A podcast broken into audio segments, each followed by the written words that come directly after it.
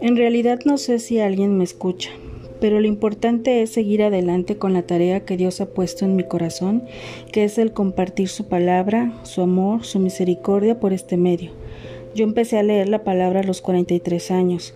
Tristemente, Dios se cruzó en mi camino desde muy niña, pero yo no le abrí la puerta de mi corazón sino hasta los 43.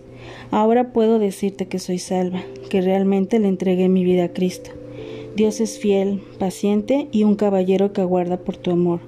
Cuando Dios te elige nunca te suelta, sus tiempos no son tus tiempos, Él sabe el momento, nunca se equivoca.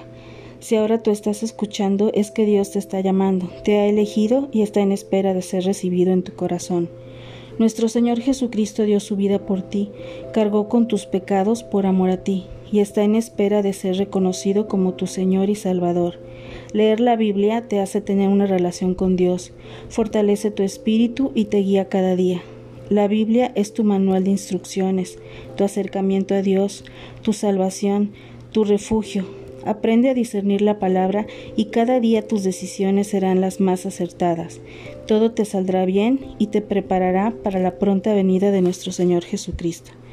Déjame leerte un versículo de la Biblia y este es Josué 1.8.